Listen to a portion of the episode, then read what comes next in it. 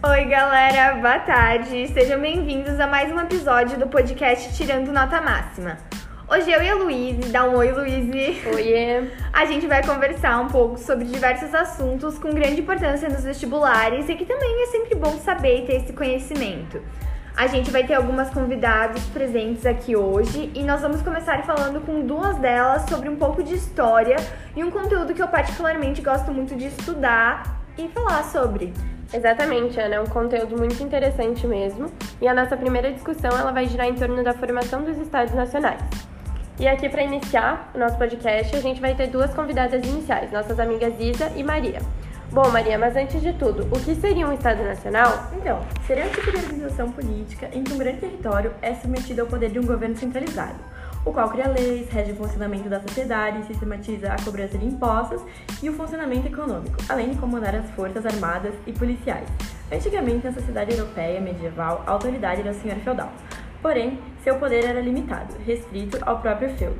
Com as transformações ocorridas na Baixa Idade Média, começou o enfraquecimento desses senhores feudais.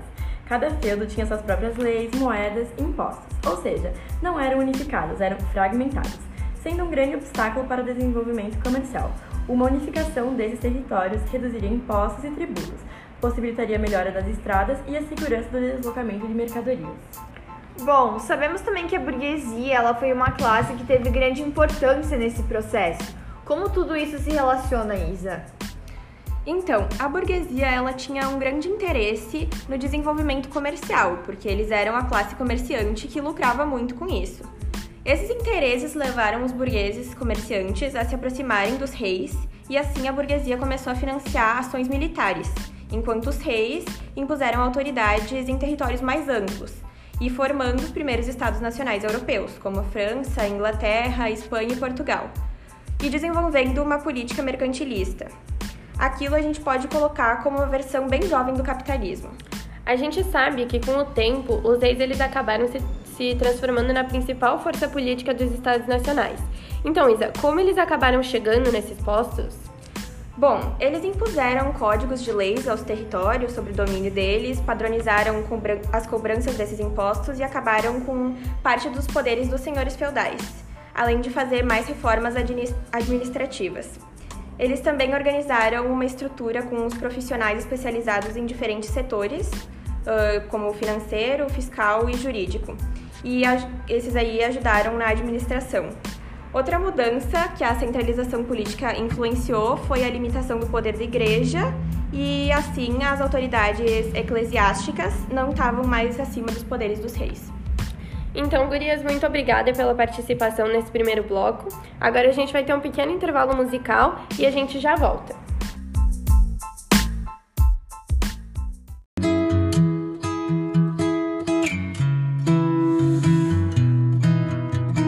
Natural quanto a luz do dia. Mas que preguiça boa me deixa aqui à toa.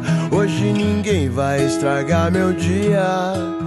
Só vou gastar energia pra beijar sua boca. Fica comigo então, não me abandona não. Alguém te perguntou como é que foi seu dia? Voltamos do intervalo musical e agora misturaremos as matérias um pouco. Nossos convidados, Augusto e Pedro, falarão respectivamente sobre liberdade, sobre os movimentos sociais e a ideologia na sociedade contemporânea e moderna. Então, a liberdade significa o direito de agir segundo o seu livre-arbítrio, de acordo com a própria vontade, desde que não prejudique outra pessoa. É a sensação de estar livre e não depender de ninguém. Liberdade é também um conjunto de ideias liberais e dos direitos de cada cidadão. Liberdade é classificada pela filosofia como independência do ser humano, o poder de ter autonomia e espontaneidade. A liberdade é um conceito utópico, uma vez que é questionável se realmente os indivíduos têm a liberdade de, que dizem ter, se com as mídias ela realmente existe ou não. Diversos pensadores filosóficos dissertam sobre a liberdade como Sartre, Descartes, Kant, Marx e outros. Bom, a gente costuma muito ouvir nas nossas aulas de filosofia que a liberdade ela pode ser definida de três maneiras: a liberdade da vontade, liberdade da razão e a liberdade de ação. Tu consegue explicar para nós o que seriam exatamente elas? Então, a liberdade da ação diz basicamente que a liberdade, em qualquer de suas formas, só pode sofrer restrições por normas legítimas, ou seja, normas provenientes do Poder Legislativo e elaboradas de acordo com o procedimento estabelecido na Constituição Federal. Falando sobre a liberdade da razão, para Hegel é possível que a liberdade e a razão se realizem, mas essa possibilidade só é afetiva a partir da perspectiva do pensamento especulativo. A liberdade da vontade é uma dádiva e torna-se necessária ao homem, pois é livre arbítrio também condição de possibilidade do arrependimento e de mudança trajetória do homem pecador para uma conduta reta.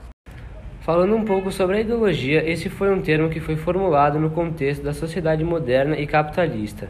É uma palavra que tem vários significados, porém, na sociologia tem como associação de representações e ideias de um determinado grupo social que produz a respeito de um meio envolvente e da sua função neste meio. Existem algumas ideologias, entre elas estão a política, a religiosa e a jurídica.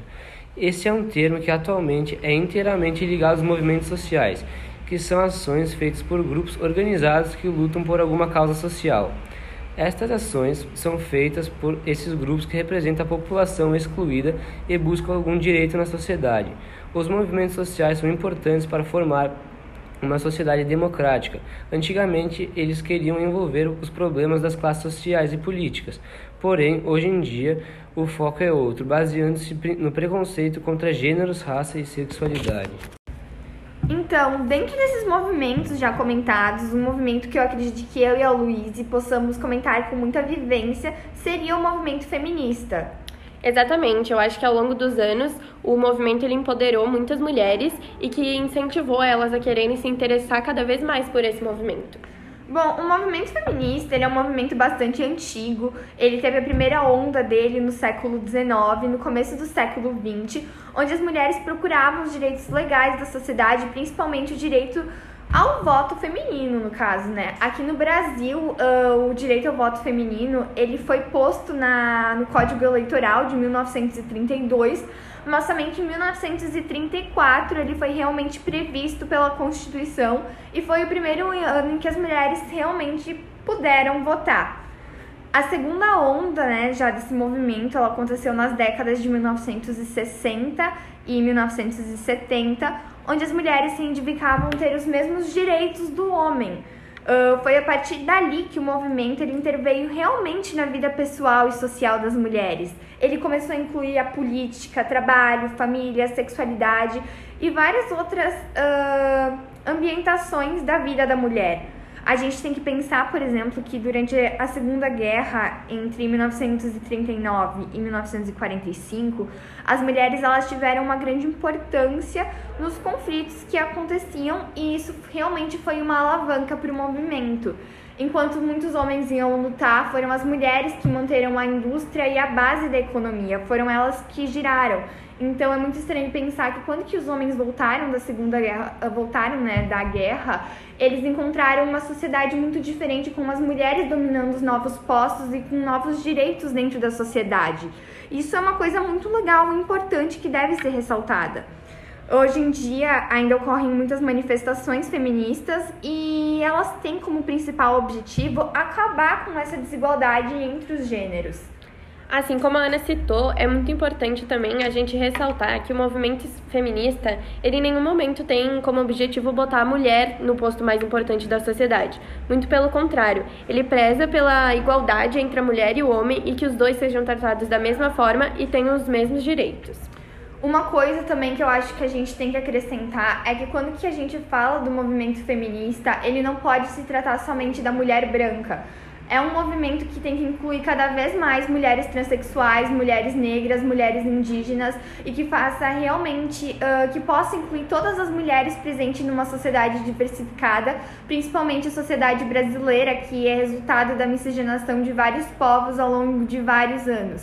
Então, isso é um porém que o movimento também tem que começar a tratar e começar a incluir. Não se trata somente da mulher branca conquistando mais direitos ou, que nem a Luísa comentou antes, se sentindo maior que o homem, porque isso já é uma coisa, uma coisa totalmente diferente, seria o feminismo e não tem nada a ver com o movimento feminista. A gente quer igualdade e a gente quer realmente ser valorizadas na sociedade por ser quem a gente é. É muito importante também que a gente fale sobre os homens, porque os homens, eles podem também ser feministas, porque eles podem apo apoiar o direito das mulheres serem iguais aos homens e terem exatamente os mesmos direitos que eles têm. Não como a sociedade hoje em dia muitas vezes olha para a mulher como se ela fosse um ser inferior aos homens. E não é isso que o movimento, o movimento feminista preza. Ele preza exatamente a igualdade entre os dois gêneros é aquele negócio, né? Não se trata de dizer para tua filha sair na rua com uma bermuda ou com uma saia mais curta. Se trata de ensinar os próprios filhos a respeitar elas de uma forma decente, igualitária e que seja o um mínimo, né? Exatamente. Outro movimento que a gente pode também citar que aconteceu no Brasil na década de 80 foi o Diretas Já. Uh, foi quando a população brasileira estava muito insatisfeita com o regime militar da época, por inúmeros problemas que perpassavam o Brasil, como, por exemplo, o aumento da inflação e o baixo crescimento do PIB. Com cada vez mais desempregados no Brasil, o deputado Dante Oliveira ele sugeriu que houvessem eleições diretas ao presidente e que o voto nessa eleição fosse secreto, com um mandato de cinco anos. Aí, nos anos de 1983, 1984, existiram muitas manifestações de cidadãos e políticos apoiando a ideia de Dante, com mais de um milhão de pessoas se mobilizando até a cidade de Rio de Janeiro para participar desses movimentos. Mesmo com todos esses processos da população, manifestações, essa lei ela acabou não sendo aprovada pela Câmara dos Deputados em abril de 1984. E agora, concluímos por aqui o nosso assunto sobre ideologia e teremos mais um intervalo musical.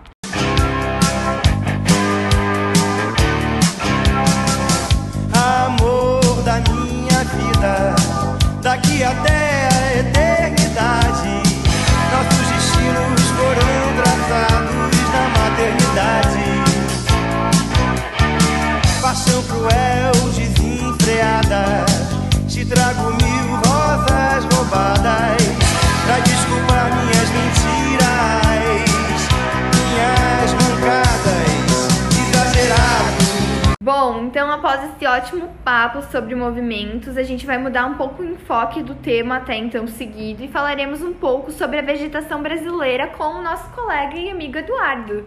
Então, o Brasil apresentava originalmente extensas formações vegetais com grande diversidade de espécies, animais e vegetais, mas as atividades humanas modificaram e destruíram grande parte delas.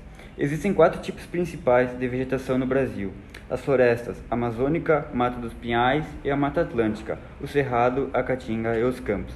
O Pantanal também é um complexo de formações vegetais que abriga florestas e campos. Então, esse foi mais um episódio do podcast Tirando Nota Máxima. A gente espera que vocês tenham tirado muito proveito do nosso papo e que consigam levar esses conhecimentos para a vida de vocês. Muito obrigada pela atenção de todos. E tchau, muito obrigada.